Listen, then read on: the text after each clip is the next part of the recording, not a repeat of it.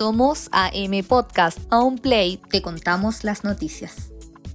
Partimos la semana poniéndote al día con los datos sobre el coronavirus en Chile. Hoy el país supera los 30.000 contagiados y fue la subsecretaria de Salud Paula Daza la encargada de dar a conocer las siguientes cifras. En el día de ayer se registraron 1.197 casos nuevos de los cuales 975 corresponden a personas que tenían síntomas y 222 a personas sin síntomas, casos asintomáticos, lo que da una cifra total a la fecha de 30.063 personas contagiadas.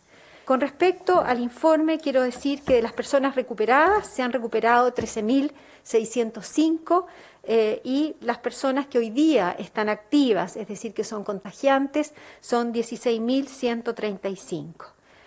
En relación a los fallecimientos, en el día de ayer registramos 11 personas que registraron fallecimiento en relación al COVID-19, seis de ellos de la región metropolitana, una de la región de O'Higgins, una Magallanes, una de Valparaíso, una de Arica y una de la Araucanía, lo que nos da un total de 323 personas fallecidas hasta este momento.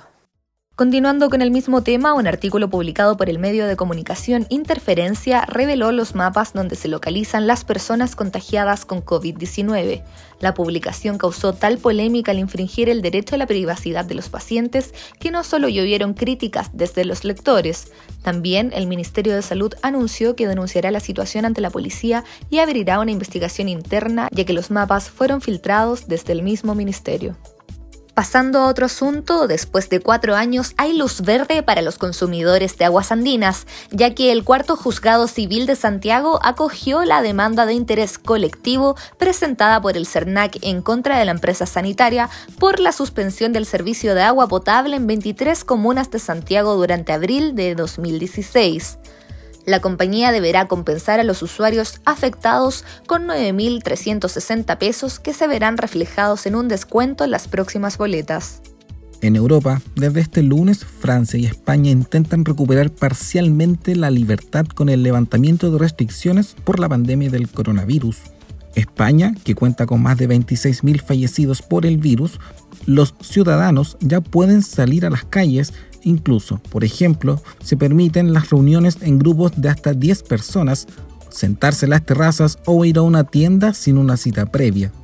Una situación similar vive Francia, donde algunos comercios pudieron abrir sus puertas. Además, millones de personas salieron de sus casas y volvieron al trabajo para así tratar de reactivar la economía del país, que lleva más de dos meses paralizada.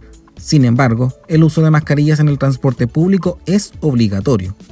A la fecha, Francia registra más de 26.000 fallecidos a causa del virus, pese a un leve incremento durante este domingo. Mientras que para los españoles las cifras son un poco más alentadoras porque pese a la alta cantidad de muertes, los números van en descenso. Desde la Organización Mundial de la Salud hicieron un llamado a no descuidar las medidas para evitar el contagio y advirtieron que la vuelta a la normalidad no puede basarse en una hipotética inmunización colectiva y nueve personas murieron en Rusia luego que un incendio afectara una residencia de adultos mayores. El siniestro ocurrió durante la madrugada del domingo consumiendo una residencia privada en Moscú. En total, nueve personas murieron y otras nueve se encuentran hospitalizadas en estado grave, según informaron las autoridades. De acuerdo con información preliminar, el incendio fue provocado por cables eléctricos que estaban en mal estado, es por esto que el administrador de la residencia quedó detenido y se abrió una investigación por violación de las reglas de seguridad. En total, 37 personas entre 66 y 97 años se encontraban en el recinto al momento del siniestro.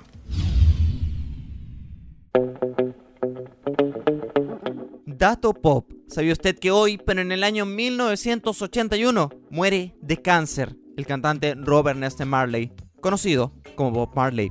El padre del reggae, logra grandes éxitos musicales como el No Woman, No Cry, Jamming, entre otros. Nace el 6 de febrero del año 1945 en Jamaica. Tras su muerte, es ingresado al Salón de la Fama del Rock and Roll y recibe una estrella en el Paseo de la Fama de Hollywood.